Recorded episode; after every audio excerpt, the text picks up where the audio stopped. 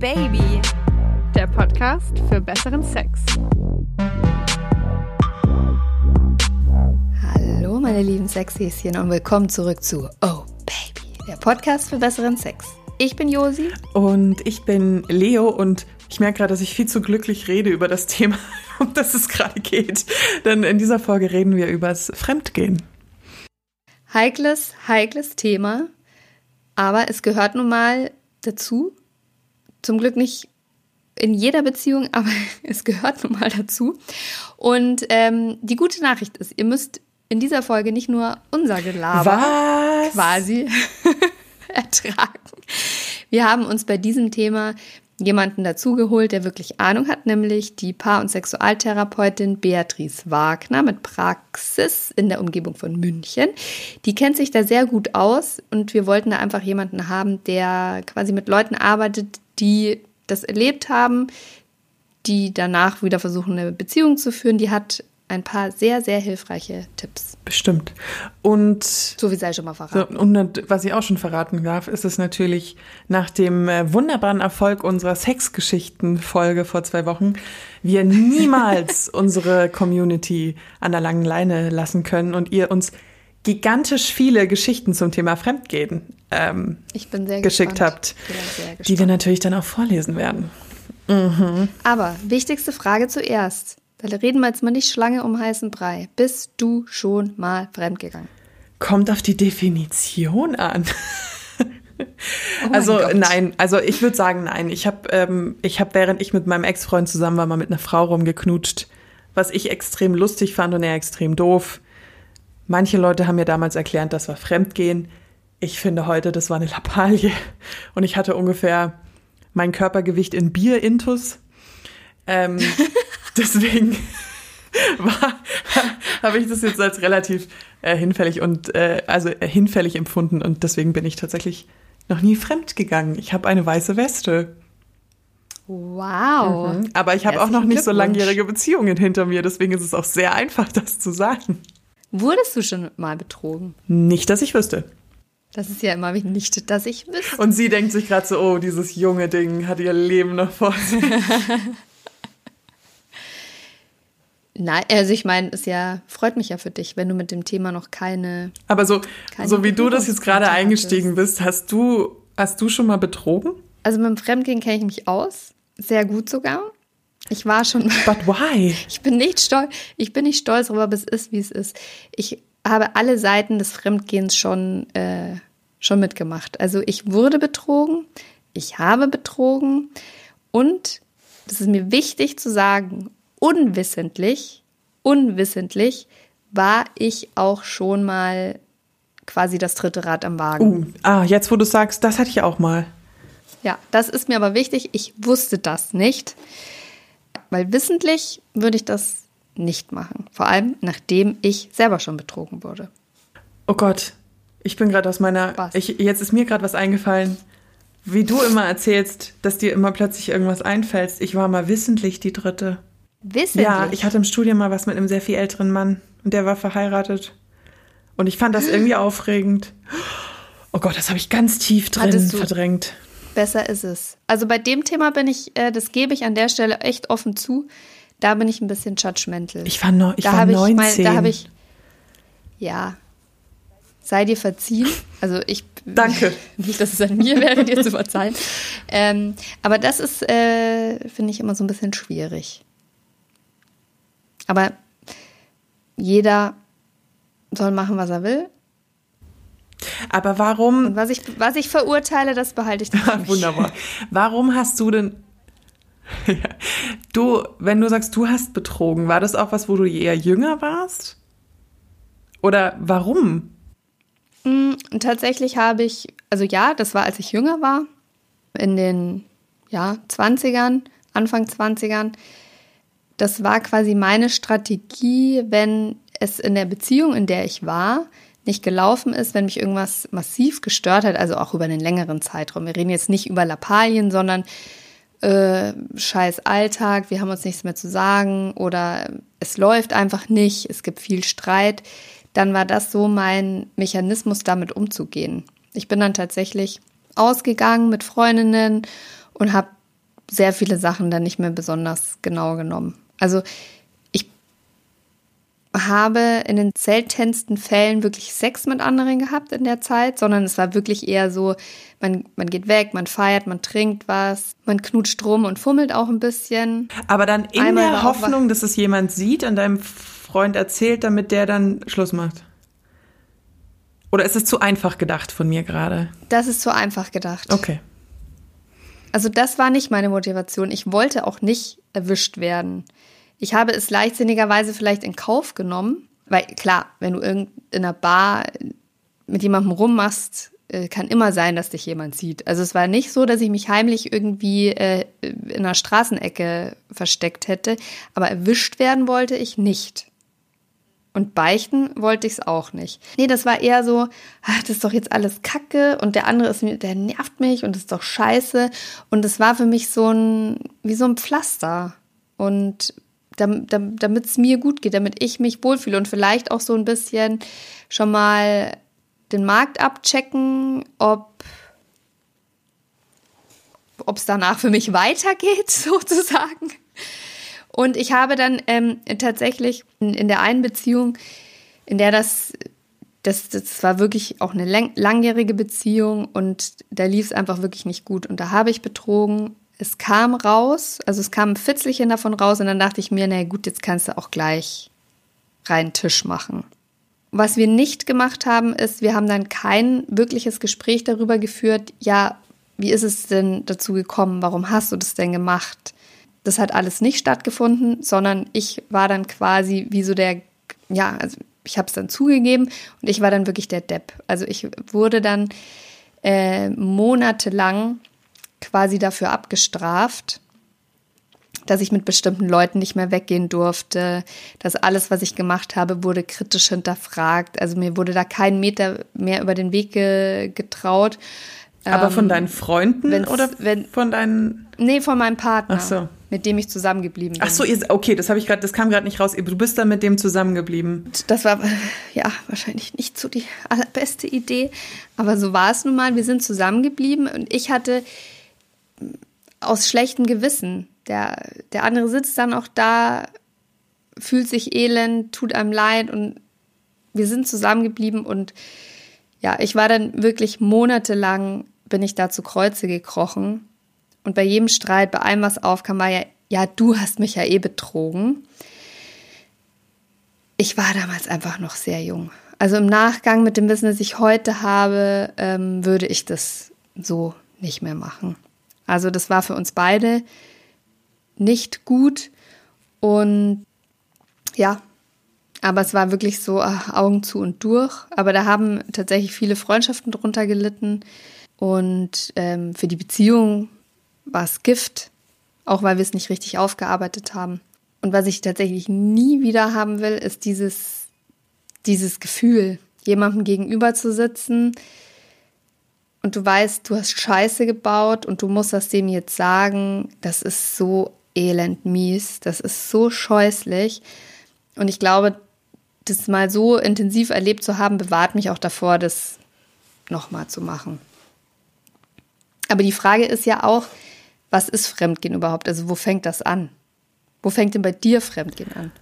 Wenn ich mit einer anderen Person körperlich äh, irgendwas mache, also rumknutsche, rumfummel oder Sex hab oder Vorspiel oder was auch immer da alles reingehört, ähm, das ist für mich Fremdgehen. Für mich ist jetzt Fremdgehen nicht abends in der Bar gehen und lange mit einem Mann flirten, der da neben mir steht zum Beispiel. Das, das wäre es jetzt auch für mich nicht. Ähm, also wirklich so diese Intention, sich Sex zu holen. Ich gehe da auch sehr auf Sex. Also bei mir, wenn jetzt zum Beispiel mein Freund, ja, wobei stimmt, wo ich mir länger drüber nachdenke, wenn mein Freund jetzt zu mir sagt, ich habe da eine Frau, die finde ich interessant und ich verbringe gerne Zeit mit ihr. Nee, dann ist es nicht, nee, stimmt, dann ist es nicht Fremdgehen für mich, wenn er nur Zeit mit ihr verbringt, weil es ist ja eine Freundin von ihm. Wenn er dann aber sagt, ich habe Gefühle für sie und möchte mit ihr schlafen, das wäre Fremdgehen für mich. Macht das Sinn? ja. ja, ja, das macht schon Sinn. Aber zum Beispiel, wenn man jetzt sagen würde, du, du textest jetzt mit jemandem. Ah, stimmt. Lass es, lass es ein Arbeitskollege sein. Irgendwie, man, man schreibt sich und es ergibt sich mehr daraus und es wird dann so intensiv, dass man sich wirklich über sein Gefühlsleben mhm. austauscht und auch, man hat nichts mit der Person, aber dass man wirklich vielleicht sogar ein bisschen verliebt ist in diese Person. Das ist für mich, ist nee, also für mich nicht, wenn man, wenn man sich auch sehr intim unterhält und so eine, dann ist es für mich immer noch freundschaftlich eher. Wenn du dir aber jetzt von ihr halt Nacktbilder schicken lässt und Telefonsex mit ihr hast, das wäre dann schon für mich schwierig. Da müsste man mal drüber reden. Weißt du, was ich meine? Es geht, es geht immer so um dieses Level Körperlichkeit ist bei mir da sehr wichtig. Mhm. Tatsächlich. Ja, ich glaube, wir könnten uns jetzt wahrscheinlich stundenlang darüber unterhalten, wo die Grenzen sind. Aber ich, ich glaube, dass es tatsächlich total wichtig ist, in einer Beziehung diese Grenzen selber auszuloten. Also mit der, mit, mit dem Partner, mit der Partnerin drüber zu sprechen, weil ich glaube, dass diese Grenzen bei jedem wirklich komplett unterschiedlich sind. Also ich kenne genug Leute, die sagen, pff, äh, wenn die jetzt in der Bar mit jemandem rumknutscht, betrunken, I don't fucking care, ich will es gar nicht wissen. Also kenne ich genug Leute. Ich kenne aber genauso gut viele Leute, die sagen, äh, wenn äh, sie oder er rumknutscht, auch nur, egal wie besoffen, over and out. Also ich glaube, in dem Moment in der Beziehung, dass diese Grenzen musst du, musst du gemeinsam verhandeln oder mal drüber gesprochen haben, wo die Grenzen deines Partners, deiner Partnerin sind. Ähm, was ich nur total spannend finde, ich habe in den ganzen Beziehungen, in denen ich gesteckt bin und alles, was ich auch so im Freundeskreis erlebt habe, mein, meine Sicht aufs Fremdgehen hat sich ganz schön verändert. Weil früher war ich total, hatte ich so eine Schwarz-Weiß-Denke, auch obwohl ich selber betrogen habe. Dass ich mir dachte, in einer, in einer Beziehung macht man das nicht. Wenn man jemanden liebt, dann macht man das nicht. Ähm, und heute sehe ich das sehr viel differenzierter, weil ich weiß, dass halt das Leben nicht schwarz-weiß ist, sondern das hat so viele Grauschattierungen und da passiert so viel auch gar nicht aus einer bösen Absicht heraus, sondern manche Dinge ergeben sich, entwickeln sich und ich glaube, jeder von uns war auch schon mal an dem Punkt, wo er gesagt hat, da habe ich mich jetzt irgendwie in so eine Lügerei rein manövriert. Wie komme ich denn jetzt da wieder raus? Und sei es nur, dass du zum, also es ist jetzt ein blöder Vergleich, aber wenn du mit einem Partner Sex hast und dem immer Orgasmus vortäuscht, und der dann immer das Gleiche macht, weil er denkt, funktioniert ja, nach Monaten, nach Jahren sagst du dann irgendwann, äh, übrigens, funktioniert überhaupt nicht für mich. Ja, das ist vielleicht ein doofes Beispiel, aber manchmal manövrierst du dich selber einfach in so eine Situation rein, wo du auch irgendwie nicht so richtig weißt, scheiße, wie komme ich jetzt da wieder raus? Mir fällt sogar ein bisschen schwer, immer mit Menschen zu sprechen, die sagen, nee, also wenn er mich betrügt, bin ich weg. Weil ich denke mir immer, mh, hm, aber da musst du doch irgendwie nochmal darüber reden, was da genau passiert ist. Also du musst doch einmal dich hinsetzen und sagen, okay, das und das ist passiert. Und wenn er dann zum Beispiel auch zu mir sagen würde, hey, ich hab besoffen auf dem Dorffest mit einer Frau rumgemacht oder vielleicht habe ich sie auch im Busch hinten gevögelt, dann ist es für mich so, okay, lass uns mal reden. Also, weißt du, es ist. Was schön für dich. Was, was gut, was, muss ich das jetzt auch machen? Oder wir müssen einfach mal ein bisschen kommunizieren darüber. Und selbst wenn ich jetzt rausfinde, dass er neben unserer Beziehung jahrelang eine Affäre hatte, muss man da auch drüber reden. Aber ich finde, vor allem die Statistik, wie viele Leute sich betrügen und wie viel von Leuten ich auch höre, wer sich gegenseitig betrogen hat. Ich habe schon lange keine romantische Brille mehr auf was Beziehungen angeht. Ja, ich auch nicht. It's gone. Und ich finde es aber auch nicht schlimm, weil manchen Leuten gibt es ja eine Sicherheit, so ein Schwarz-Weiß-Denken. Also die empfinden es dann so als eingradige Linie. Und ähm, ich merke bei mir, und ich muss gestehen, dass auch der Podcast viel getan hat noch obendrauf, weil man sich so viel damit auseinandersetzt, ähm, dass ich da auch sehr flexibel bin. Ja, weil du Statistik sagst, mit der habe ich mich ja beschäftigt. Sag mal. Lexikon Lexi. Wir waren noch gar nicht heute anzüglich genug. Lexikon Josi. Ich habe eine repräsentative Studie gefunden, also repräsentativ für Deutschland von 2020. Und zwar ähm, hat das Elite-Partner durchgeführt, aber die ist repräsentativ. Und die hat ergeben, dass 31 Prozent der Frauen in einer festen Beziehung schon mal untreu waren. Interessant aber ist, vor zehn Jahren waren es nur 19 Prozent. Die Studie legt nahe, dass dieser extreme Anstieg bei den Frauen unter anderem daran liegt, weil Frauen inzwischen durch mehr Gleichberechtigung auch sehr viel selbstbewusster auftreten und auch im Bereich der Sexualität eine andere Anspruchshaltung Emanzipierter haben. Also sind letztendlich, ja. Emanzipierter sind und sich sagen, äh, Sex, guter Sex steht mir auch zu und ich nehme mir Sex. Ähm, genau, das führen sie als Erklärung unter anderem an äh, für diesen Anstieg. Und die anfälligsten Altersgruppen bei den Frauen sind die 30 bis 39-Jährigen mit 39 Prozent und die 40 bis 49-Jährigen mit 32 Prozent. Im Durchschnitt waren es 31. Okay, Schatz, nimm dich in Acht. Entschuldigung. und die Männer? Bei den Männern, jetzt pass auf, das würde dich jetzt überraschen. Glaubst du, dass Männer mehr oder weniger fremd gehen? Ich glaube zu wissen, dass es weniger sind, was die meisten überrascht. Weil ich weiß, dass ich mal vom Ergebnis überrascht war. Deswegen glaube ich es weniger. Es waren 27 Prozent, haben angegeben, dass sie schon mal fremdgegangen sind in einer Beziehung. Und auch da ein Anstieg, denn vor zehn Jahren waren es nur 23 Prozent. Und was ich auch sehr spannend finde, sind die Altersgruppen bei den Männern, die besonders anfällig sind. Lass mich raten, es sind die Jüngeren. Sind die, Nein, sind die sehr viel Älteren.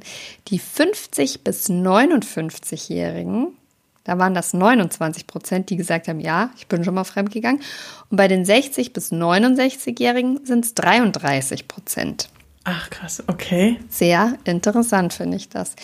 Und äh, um die Zahlen aber auch ein bisschen einzuordnen, ich habe da mal weiter recherchiert, weil ich das schon, mich das auch ein bisschen überrascht hat. Also warum das bei Frauen so viel mehr ist als bei Männern.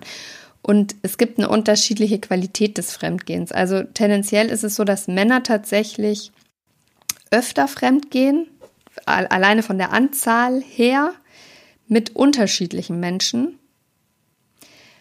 Und Frauen eher mit einer Person fremdgehen.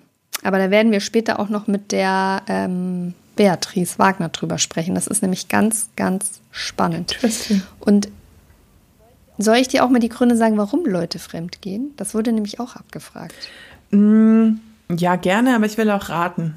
Warte mal, Gründe fürs Fremdgehen. Und wir unterteilen wieder bei Frauen und Männern. Warum gehen Frauen fremd? Weil sie sich emotional nicht genug gewertschätzt fühlen. Und Männer gehen fremd. wow, ich bin halt ein bisschen spaßig, weil der Pimmel juckt. Also weil, weil sie können. Ich meine keine Geschlechtskrankheiten, Jungs. Ähm, ich, ich, Wenn es halt so gelegenheitsmäßig so, ich finde die hot, ich möchte mit der schlafen, auf geht's. Ich glaube, es ist immer sehr viel unüberlegter bei Männern. Ding, ding, ding, ding. Oh, ich bin so gut. Du bist wirklich sehr gut. Also, also du hast es quasi komplett auf den, Nagel Echt auf den Kopf getroffen. ja. Aber in der Studie wurde das noch so ein bisschen, äh, ist das noch so ein bisschen ausdifferenzierter. Mhm. Also bei den Frauen. Auf Platz 3. Ich hatte mich verliebt. Auf Platz 2. Ich habe in meiner Partnerschaft zu wenig Zuwendung bekommen. Auf Platz 1 der Gründe, warum Frauen fremdgehen. Ich war unglücklich in meiner Beziehung. Punkt. Mhm. Jetzt kommen die Top 3 der Männer. Halte dich fest. Auf Platz 3 es hatte sich spontan eine Gelegenheit ergeben. okay. Auf Platz zwei. Ich fühlte mich sexuell angezogen. Und auf Platz eins. Es war der Reiz des Neuen. Also. Ich finde es immer so schlimm, wenn Vorurteile sagen, sich bestätigen. Liebe Leo, check Pot. Alter. Ja. Da, da muss ich jetzt viel verarbeiten. Wollen wir mit Beatrice sprechen? Weil ich habe das Gefühl, das da, da kommen wir, wir jetzt nochmal in so einen professionellen Blickwinkel. In einen professionellen Blickwinkel, ja, das, das machen, wir. wir. Hier she is. Herzlich willkommen, Beatrice Wagner. Schön, dass du wieder dabei bist. Du bist äh, Paar- und Sexualtherapeutin.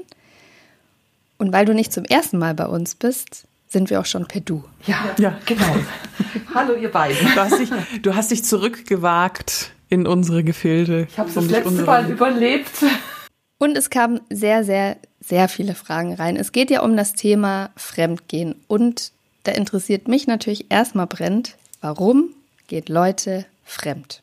Die meisten Leute gehen fremd, weil irgendwas fehlt. Oder sagen wir so, jetzt ist der Frühling, man will sich wieder lebendig fühlen. Es ist in der Beziehung vielleicht eingeschlafen oder man wird nicht mehr genügend gewertschätzt und man will einfach mal wieder sich selber spüren. Ich würde sagen, das ist so mit, mit der Hauptgrund. Stimmt es, dass Frauen auch immer eher so aus emotionalen Gründen fremdgehen? Das ist tatsächlich häufiger so, dass Frauen es gar nicht so toll finden, wenn sie einfach so seelenlos Sex haben. Also der, der toll aussehende Typ, der aber das Herz nicht zum Pochen bringt, der ist für die Frauen im allermeisten Fall, in allermeisten Fällen nicht so interessant. Während Männer schon sehr auf die Optik anspringen.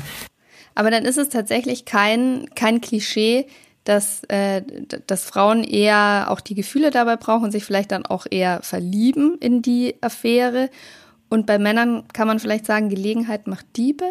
Auch bei Frauen macht die Gelegenheit Liebe und Diebe, das, das ist schon auch, aber da ist schon mehr so dieses, das, ja, das, das Flimmern da ist. Man kann sich ja auch für einen Abend verlieben. Man kann sich ja auf einer Party total toll unterhalten und man vergisst die Außenwelt und, und ist, sieht nur noch diesen Mann oder diesen, wen auch immer, diese Person, die man da kennengelernt hat. Und das zähle ich dann natürlich auch dabei. Also nicht immer nur die große Liebe. Das, so, so toll sind wir jetzt auch nicht. Aber was muss denn da passieren im Gehirn, dass wenn man jetzt zum Beispiel sagt, man ist seit 10, 15 Jahren verheiratet, man hat Kinder zu Hause, das ist daheim sitzt die Person, die einem die Hand gehalten hat, wenn es einem schlecht geht, die, mit denen man gemeinsam die Kinder versorgt. Was passiert da in einem? Ich stehe in der Bar und das interessiert mich auf einmal nicht mehr. Den gibt es auf einmal gar nicht mehr, sondern ich sehe nur noch so das Objekt der Begierde. Also ich denke mal, da ist schon davor irgendwas passiert. Also wenn man da jetzt allein an der Bar steht, da ist es sicher nicht so, dass man jetzt ähm, aus einer ganz glücklichen Beziehung heraus da jetzt steht. Meistens jedenfalls nicht. Da ist jetzt diese andere Person und es gibt einem die Aufmerksamkeit, die man vielleicht zu Hause vermisst. Die zeigt einem, dass man ja doch wieder weiblich ist. Und zu Hause hat man vielleicht das alles vergessen, weil ähm, ja, mit Kindern ist es total schwierig, sich mhm. hübsch und fraulich, weiblich zu fühlen. Und jetzt ist man in einer komplett anderen Situation. Man bekommt Selbstbestätigung und äh, der gibt einem das Gefühl, du bist die tollste Person auf der Welt. Da kommt man schon in so einen Gefühlsrausch. Und ich glaube jetzt nicht, dass jetzt die allermeisten Frauen sagen, jetzt will ich meinen Partner mal so richtig verletzen. Es gibt auch Fremdgehen als Racheakt, aber das, das meine ich jetzt nicht. Du hast ja gefragt, wie kann es passieren, mhm. dass man all das jetzt wegschiebt. Das ist einfach dann eine Überflutung mit, mit Verliebtheitshormonen, mit sexuellen Hormonen, mit Begierde. Das, das ist so mächtig, dass das alles weggedrängt wird. Man, mhm. man drängt es nicht mal bewusst weg, sondern es ist dann tatsächlich einfach nicht mehr da. So im Hinterkopf vielleicht noch irgendwo, mhm. das schon. Uns haben auch viele HörerInnen gefragt, also geschrieben, auch Hörer tatsächlich, dass sie so irritiert sind von diesen Gefühlen. Also sie haben zu Hause einen Partner, den sie lieben oder eine Partnerin, merken aber immer wieder, dass sie in solche Situationen kommen, dass sie eben Menschen treffen, wo die Gefühle in Wallungen kommen. Und dann auch sehr viele Schuldgefühle danach kommen, weil sie das Gefühl haben, oh nein, ich bin nicht treu oder ich spiele alleine schon mit dem Gedanken, fremd zu gehen. Ist das ein Gedanke, den, den, den viele haben? Also ich hatte den auch schon total häufig. Ähm, wie kann man da so ein bisschen das einordnen? Dieses Gefühl, dass man von jemand anders fasziniert ist, ich, da, da ist sicher kein Mensch sicher davor. Das, das überfällt einen einfach. Wir sind ja, es gibt so viele Menschen und es sind so viele Menschen, die auch passend sind für einen. Und wir haben uns halt für einen entschieden und haben mit dieser einen Person eine ähm, ja, gemeinsame Zeit verbracht, uns Treue geschworen und so weiter. Aber all die anderen gibt es ja dann auch noch, die vielleicht ganz andere Aspekte in einem wachrufen als der eine, den ich jetzt habe. Der andere interessiert sich für Kultur und meiner nimmt mich immer nur mit aufs, auf den Sportplatz oder so. Ja? Dann plötzlich bin ich ganz begeistert über diesen Kulturmenschen. Das kann man definitiv nicht, nicht abstellen. Das, ich halte es auch für verlogen. Ich erinnere mich an so einen US-Politiker, der gesagt hat, er würde das überhaupt nie machen. Er, er, er, umgibt sich schon gar nicht mehr mit anderen Frauen und ist mit denen nicht mehr allein in einem Raum, weil er das komplett abschalten möchte, dass er von, von einer anderen Person irgendwie in Versuchung geführt werden könnte. Ja. Und das finde ich irgendwie, dass da da kann man sich ja auch gleich beerdigen. aber den Schritt, den Schritt dann aber mit den Personen auch fremd zu gehen, das ist ja aber dann sozusagen eins weiter. Ja, und ich habe vorhin gesagt, man ist dann einfach berauscht von dieser Situation.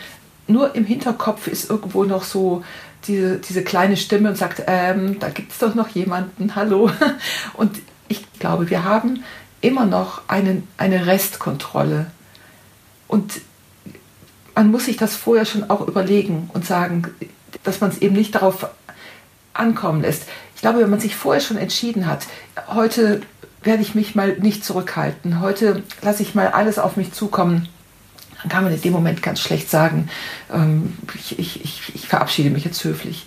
Aber im Normalfall, wenn man jetzt einfach auf dieser Party den Typen kennengelernt hat und man ist berauscht von dem und irgendwo ist im Hinterkopf noch diese Stimme und dann sollte man einfach das eine gewisse Zeit genießen und dann aber dieser Stimme nachgehen. Aber hat es ähm, auch unterschiedliche, also es muss ja unterschiedliche Komponenten haben oder unterschiedliche Motivationen, wenn ich entweder in der Bar, ich habe vielleicht ein bisschen was getrunken, da steht einer, der gefällt mir, ich bin berauscht, wir knutschen, vielleicht passiert auch mehr, ist ja nochmal was anderes als zum Beispiel im nüchternen Zustand eine Affäre zu planen, mit der zu kommunizieren, ein Hotelzimmer zu buchen. Da passieren ja unterschiedliche Sachen in einem. Also als Therapeutin bewertest du das wahrscheinlich auch unterschiedlich in der Praxis, oder? Also dieses das Kennenlernen ist die eine Sache und das Fortführen der Affäre oder des, des Kennengelernten, das Überführen des Kennenlernens in eine Affäre, das ist nochmal, das ist dann eben was anderes. Ich denke auch, das kann passieren, dass man mal auf einer Party, ähm, ja, dass man dem nachgibt, dass man dann doch gemeinsam irgendwo in der Ecke steht und knutscht oder weiteres.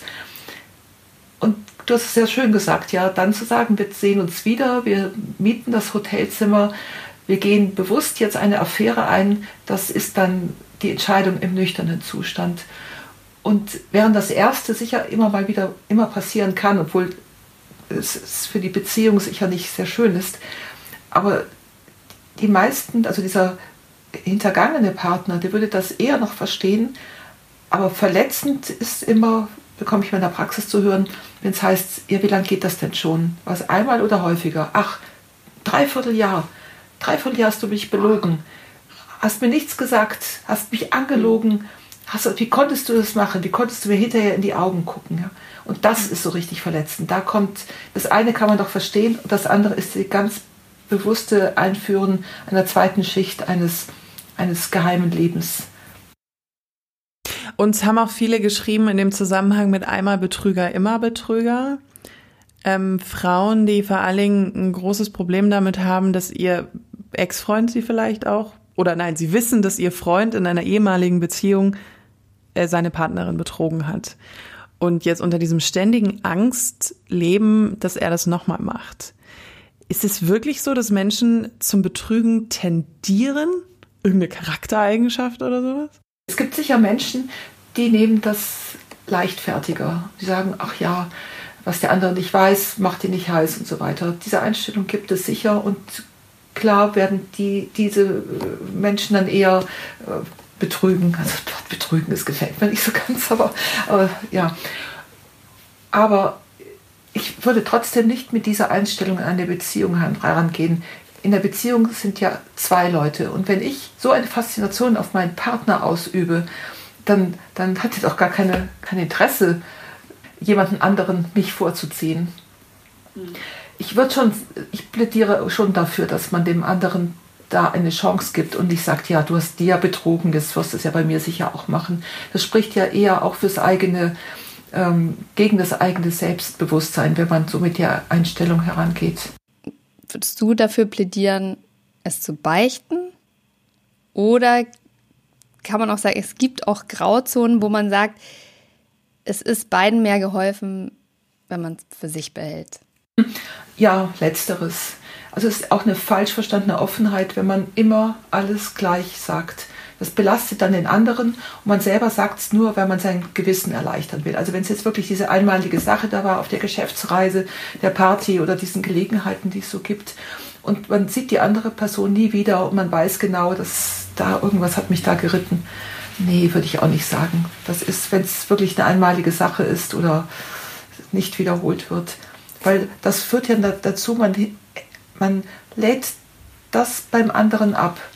Man selber hat ein reines Gewissen, sagt, oh, ich bin ja so toll, ich, ich erzähle alles und der andere darf sich dann mit diesen Bildern äh, plagen, die ihn verfolgen.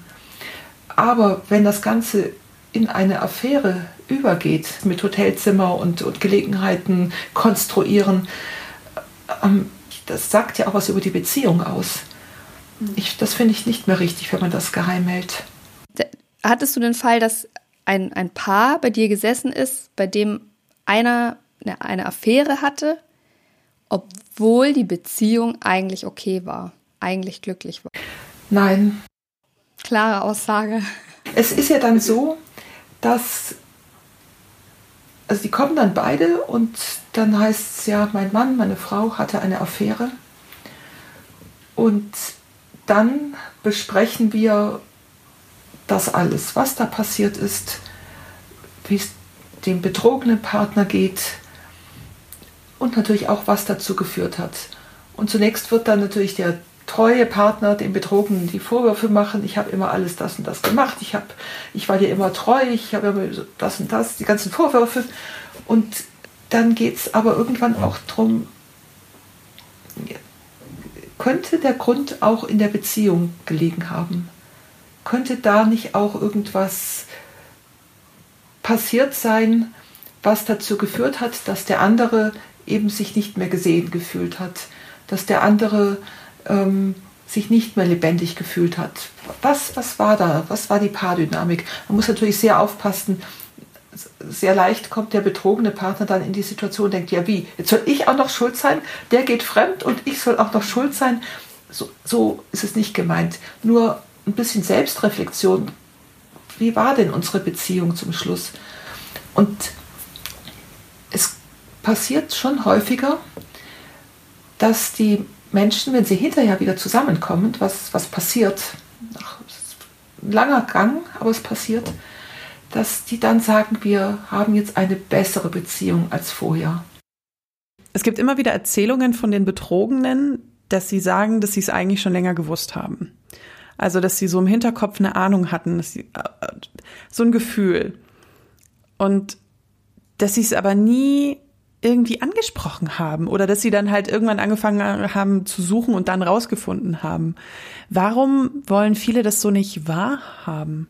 Ich glaube, man will es selber nicht glauben.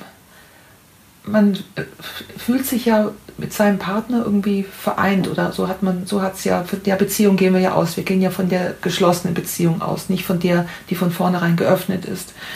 Und man, beide haben sich irgendwie was versprochen und haben auch diese tollen sexuellen, intimen Momente miteinander erlebt.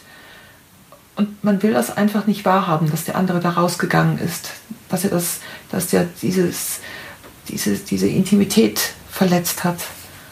Das, das, das kommt mir sehr bekannt vor aus der Praxis, ja, dass die dann sagen, ja, eigentlich habe ich es ja gewusst und man will die Wahrheit nicht hören. Für manche ist das sogar auch so ein Lebensmodell, dass sie sagen, dass ähm, ich, ich mag es lieber gar nicht wissen. Ich mache mir lieber was vor. Es ist, ist sicher auch okay. Ja. Was kann man denn machen, wenn man es anspricht, wenn man eine, eine große Ahnung hat? Und dann aber, mir, mir fällt es dann zum Beispiel schwer, dass ich nicht in diese vorwurfsvolle Sachen komme, so, aber betrügst du mich oder was? Das ist ja so der falsche Ansatz, darüber zu sprechen. Ähm, gibt es Möglichkeiten oder so so ein Ansatz, wie man das vielleicht seine Unsicherheit auch und sein, seine Fragezeichen seinem Partner oder seiner Partnerin mitteilt, ohne ihn jetzt sofort als Betrüger oder Betrügerin an den Pranger zu stellen? Also zum einen, wenn man so eine geschlossene Frage stellt, betrügst du mich, dann hat es der andere ja total leicht und sagt, was? Äh, nö. und dann, dann äh, ist das Gespräch auch schon beendet. Also vielleicht, wie kommst du denn da drauf? Nein. Ich glaube, generell weiß man ja so aus der äh, Kommunikationstheorie so, dass man, wenn man was wirklich erfahren möchte, dass man schon auch offene Fragen stellt. Das heißt, dass der andere länger antworten muss. Und generell, und es, sicher ist es auch sehr gut, wenn ich erstmal von meinen Anzeichen spreche, sage ich habe das Gefühl, äh, ich habe so ein komisches Gefühl, ich muss mit dir mal drüber reden, sag mal, was ist denn da eigentlich los? Und dem anderen vielleicht auch die Chance geben, vielleicht hat er ja auch darauf gewartet, dass man ihm auch ähm, so ein bisschen entgegenkommt und sagt dann, ja, hm, das stimmt schon, da gibt es schon jemand, könnte ja sein. Ja. Und ich würde dann aber, wenn, wenn er es jetzt nicht sagt, nee, sagst du, ist alles in Ordnung, das bildest du dir ein, dann wäre es natürlich sehr hilfreich, wenn ich auch ein paar Anzeichen hätte.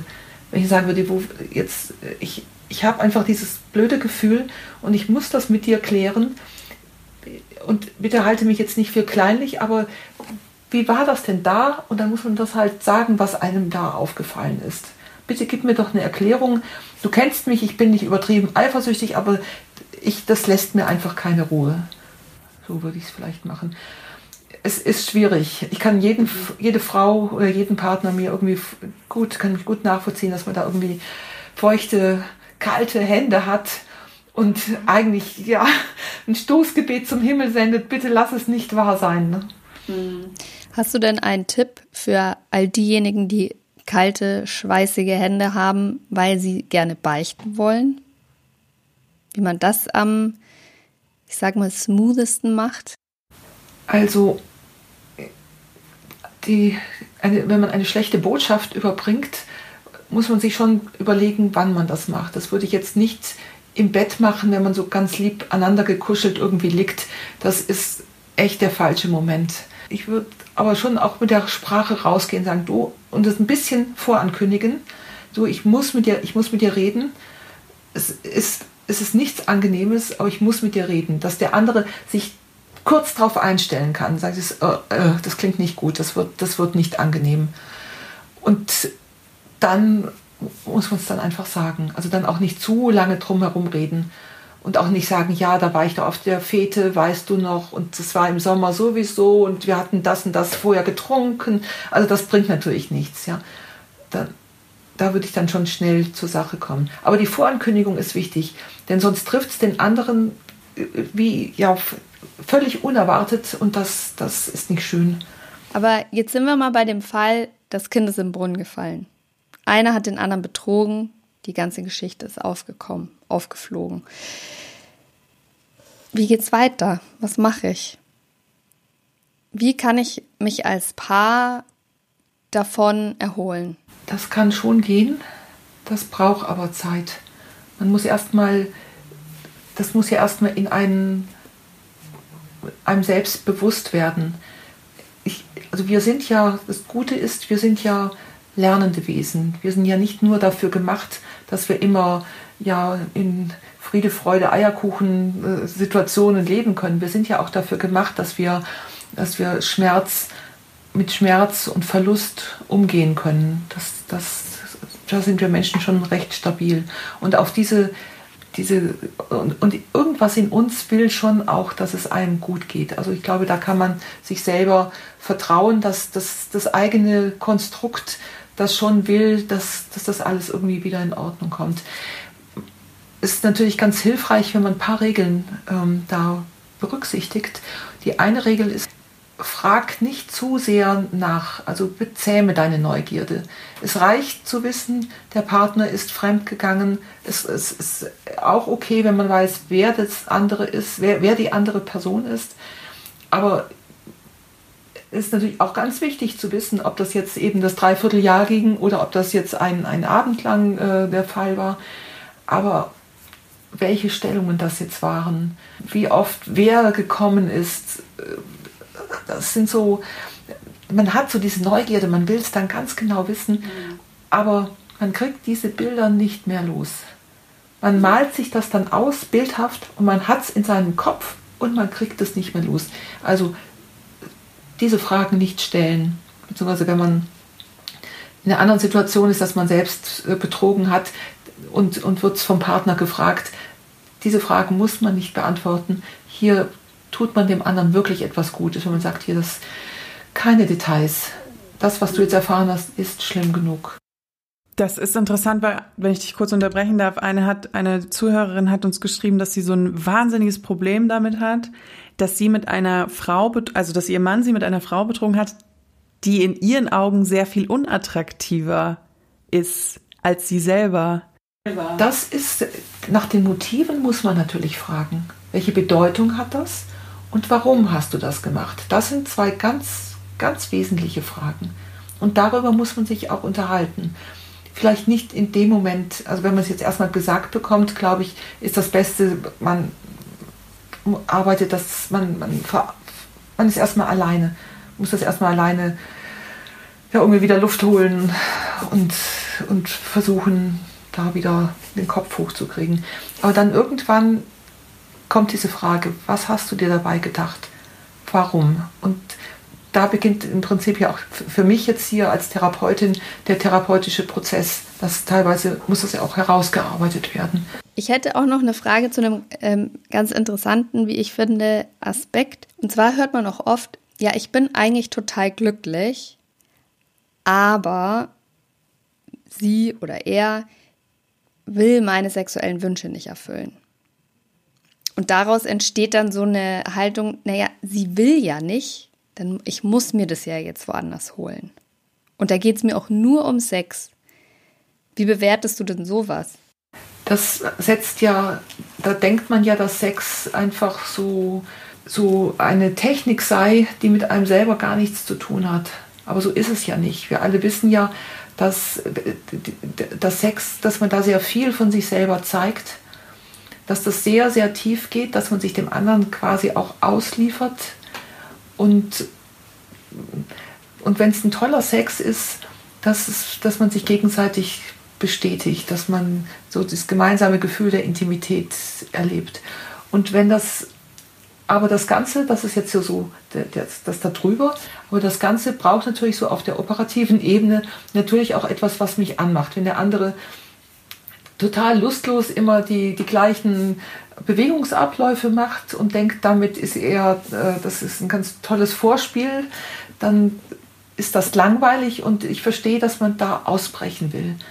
Aber ausbrechen heißt doch nicht, dass man dann zu jemand anders geht. Also man kann das machen, natürlich, aber es gibt ja noch eine andere Art des Ausbrechens, dass man sagt, ich will aus dieser Routine ausbrechen. Schatz, mach mal ein bisschen was anderes lass uns mal ein Kamasutra-Buch durchblättern oder mal einen erotischen Film angucken, ja. Und was ist, wenn man da auf äh, taube Ohren stößt?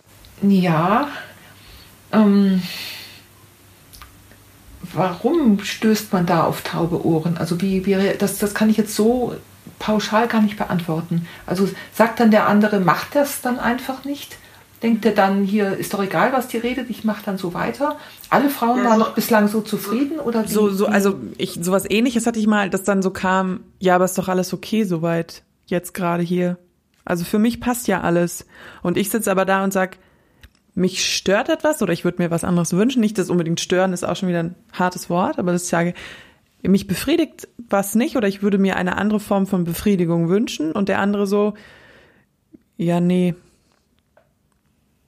bei mir alles gut. Also tatsächlich wird uns das relativ häufig geschrieben, in der Regel von Männern, die sagen, ich bin verheiratet, wir haben Kinder, ich liebe meine Frau und wir haben eigentlich eine ganz tolle Beziehung, aber sexuell entweder läuft gar nichts mehr oder sie will A, B, C, will sie nicht. Ich spreche sie drauf an, aber sie macht dicht, sie will nicht. Hm.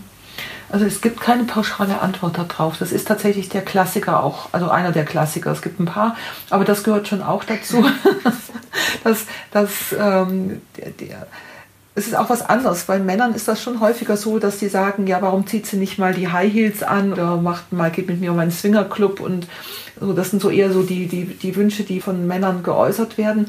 Und Frauen, bei denen ist das dann schon eher so, dass sie sagen, hier, gib dir mal ein bisschen mehr Mühe mit dem Vorspiel oder zeig mir mal auch, ähm, untertags, dass du mich attraktiv findest, nicht nur abends, wenn wir dann im Bett liegen und dann kommt dann irgendwie so die Hand rüber und, und signalisiert hier, ich will was. Das, das wollen die Frauen nicht. Das ist, das, das, man, man ist ja nicht irgendwie hier, was weiß ich, eine Waschmaschine, die man anstellt, ja, das ist, da muss, da muss natürlich ein bisschen mehr passieren. Also das, das ist schon sehr unterschiedlich. Zu dem, zu diesen Wünschen mit Swingerclub und, und, und Strapsen und High Heels und, und bestimmten Techniken, das ist natürlich für den anderen, wenn es also wenn's in diese Richtung reingeht, gar nicht so leicht, wenn man das jetzt diese Wünsche nicht hat. Und man muss, man muss sich jetzt in, in so ein Outfit aus Lack und Leder tun, weil dem anderen das gefällt. Das, das, da muss vielleicht diese Frau äh, auch erstmal hingeführt werden oder die, die, sie muss verstehen, warum will er das denn. Da kommt bei Frauen oft das Gefühl, genüge ich dir denn so nicht mehr? Ist, findest du mich jetzt nur geil, wenn ich, wenn ich jetzt dieses, die, die Dessous anhabe? Warum denn nicht, äh, was, was, was, warum bin ich jetzt, äh, da kommt das Selbstwertgefühl und, und das, der Frau ganz stark ins, ins Wanken. Das sollte man natürlich erstmal so besprechen.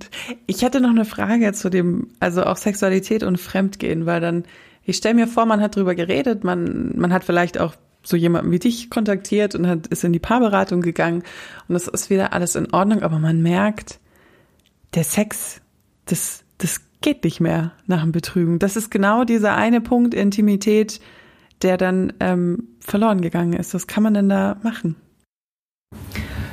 Zeit vergehen lassen und sich langsam wieder annähern, nicht, nicht, nicht überstürzen.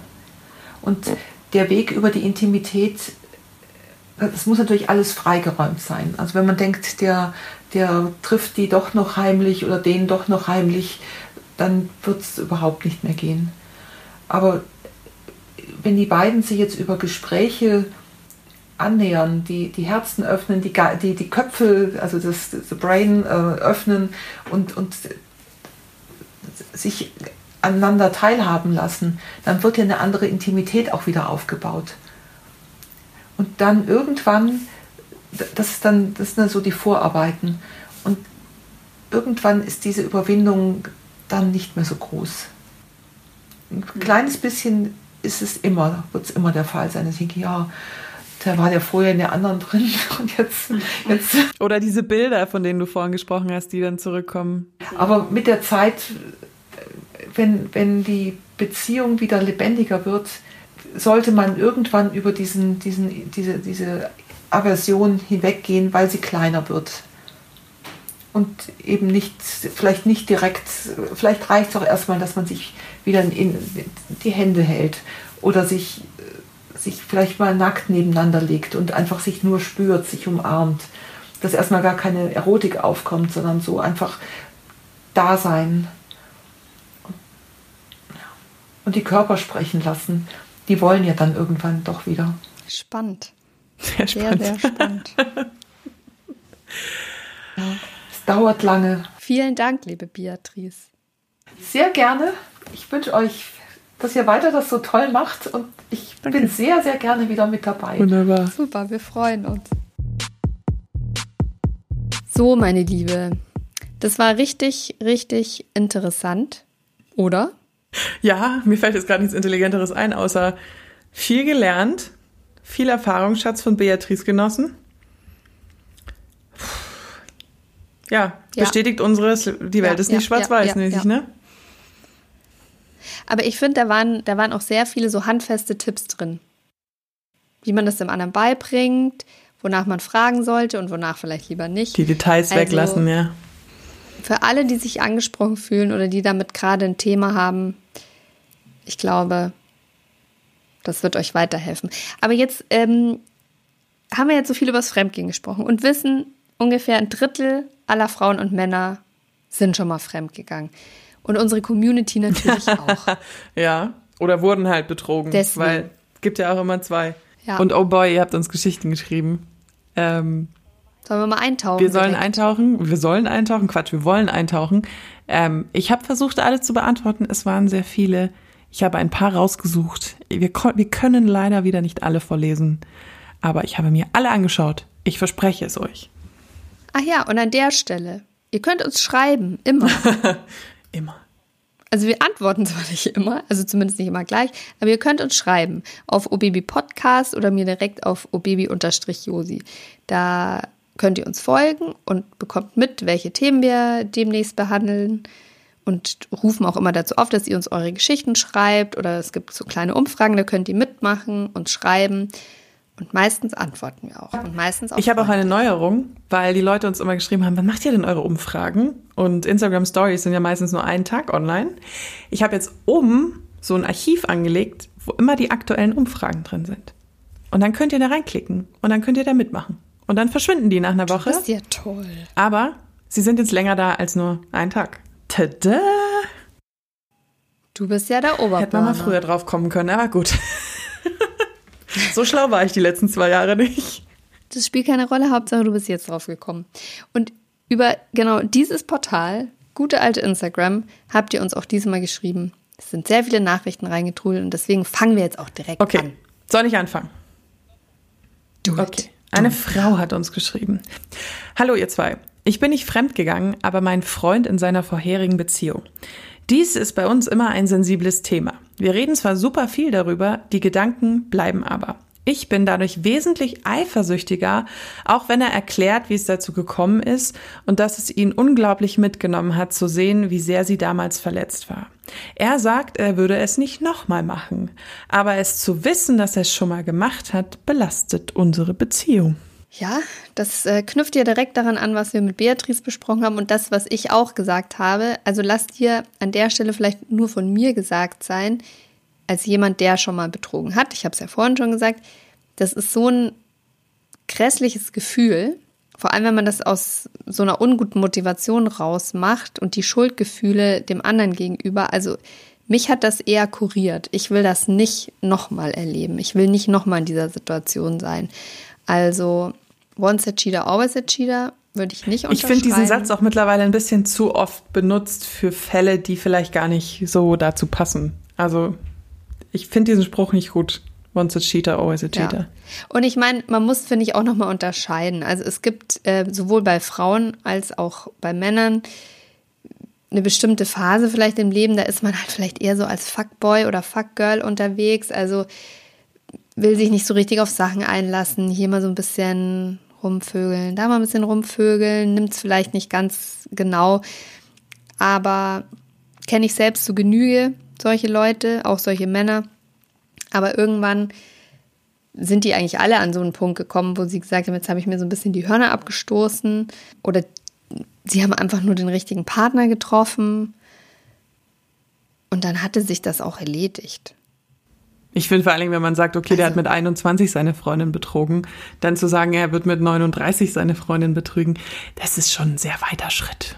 Da man, man ändert sich auch. Also man ändert sich definitiv. Also ich bin sehr froh, dass ich heute nicht mehr bin, wie ich mit 21 war.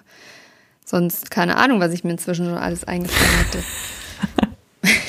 Lies mal das nächste vor. Von einer Frau. Ich hatte letztens das erste Mal die Situation, dass eine Freundin sich mir anvertraut hat. Sie hat ihren Partner betrogen und es ihm auch gesagt. Ich gehöre eher zur Gruppe einmal fremdgehen und vorbei, aber ihre Seite der Sache zu sehen, hat mich daher echt nachdenklich gemacht. Ich hoffe, ich muss mich damit nie beschäftigen, aber ich glaube echt daran, wenn es nur in Anführungszeichen das Fremdgehen ist, sollte man danach nicht alles wegschmeißen. Meistens ist es aber nicht nur diese eine Sache. Das ist eine sehr schöne Zusammenfassung von allem.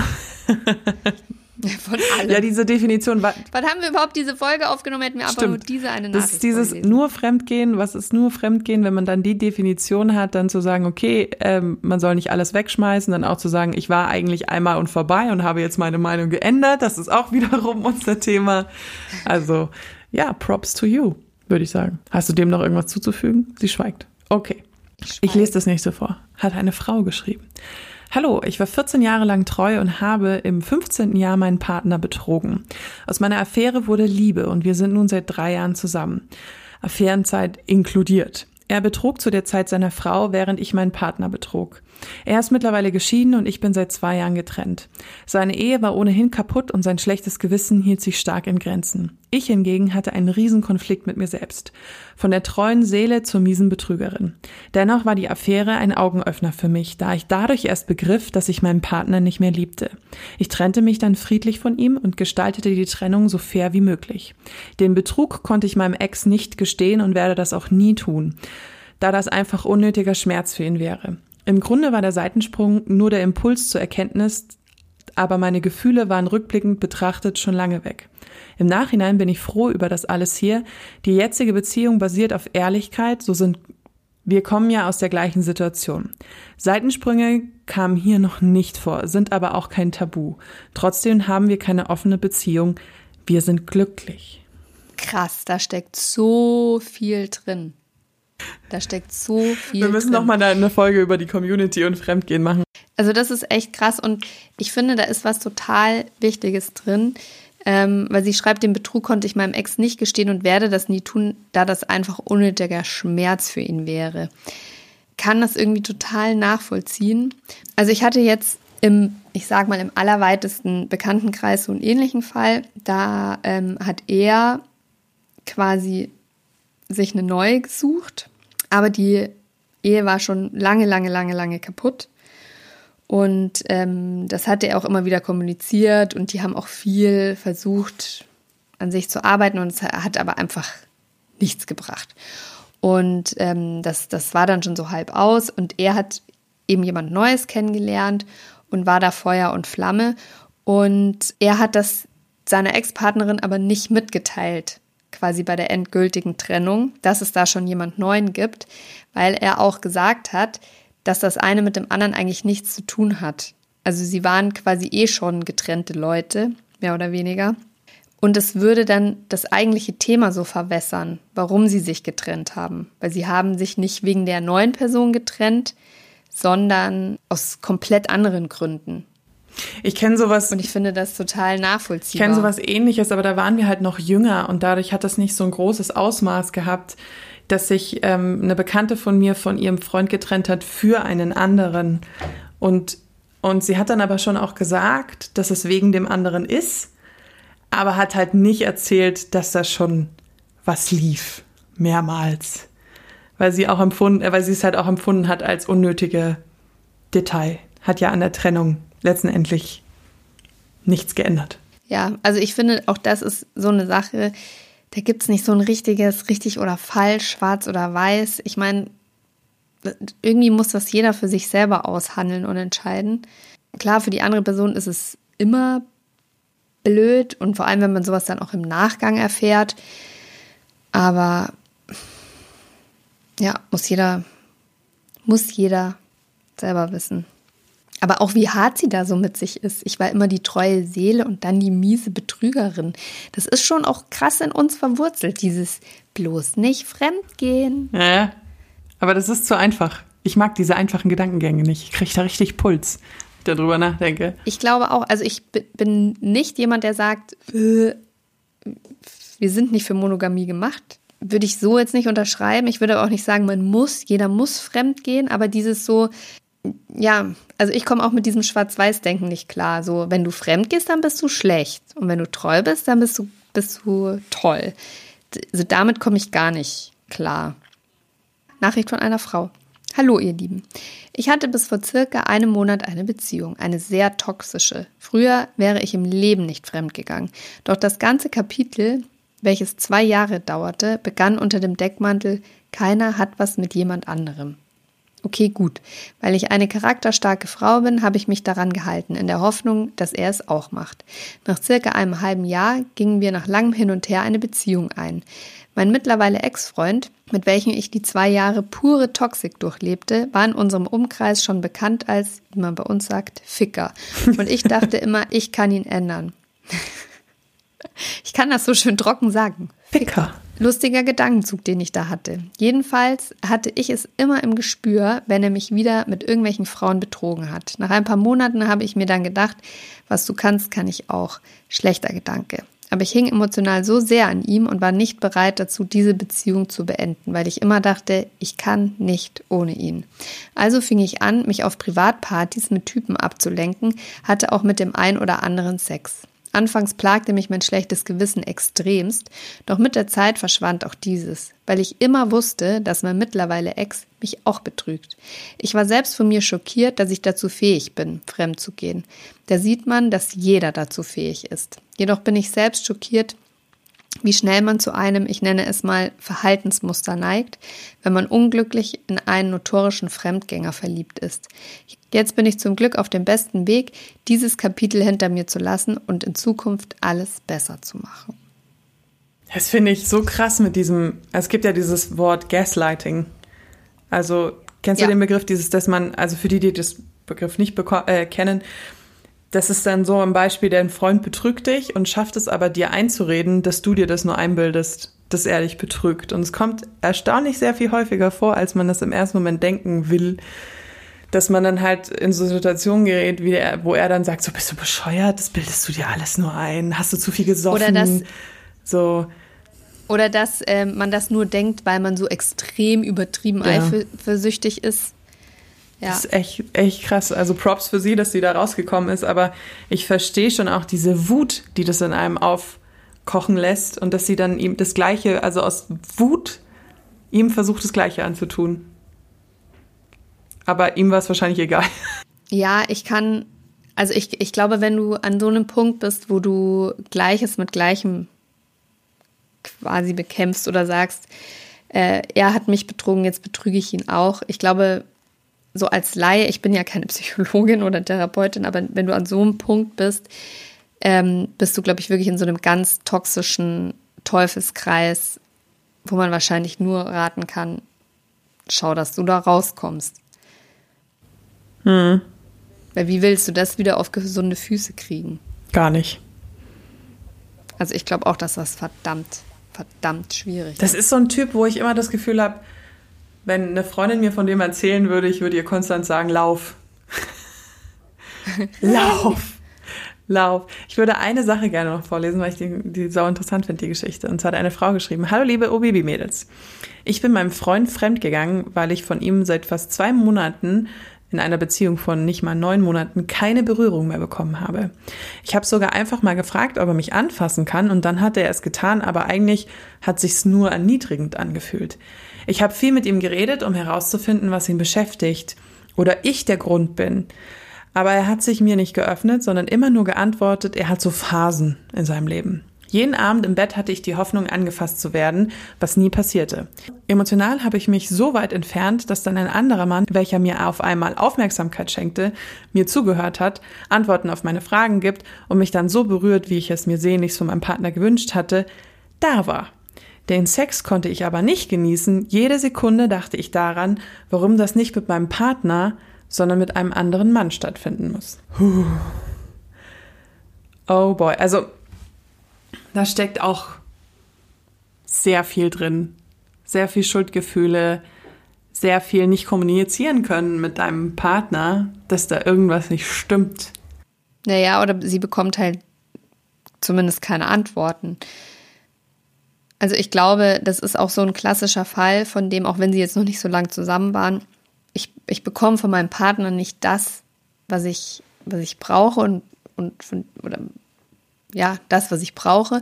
Also, und jemand anderes ist da auf einmal und der will mir das geben und dann nehme ich das halt auch. Also ich glaube, das ist ein ganz klassisches Beispiel, dass sie den Sex nicht genießen kann, kann ich auch irgendwie nachvollziehen, weil du weißt ja, während du das machst, dass das nicht richtig ist. Und ich glaube, es gibt auch nicht nur, dass du das währenddessen weißt, dann kommt ja ganz oft auch noch dazu, fuck, ich kann halt auch erwischt werden.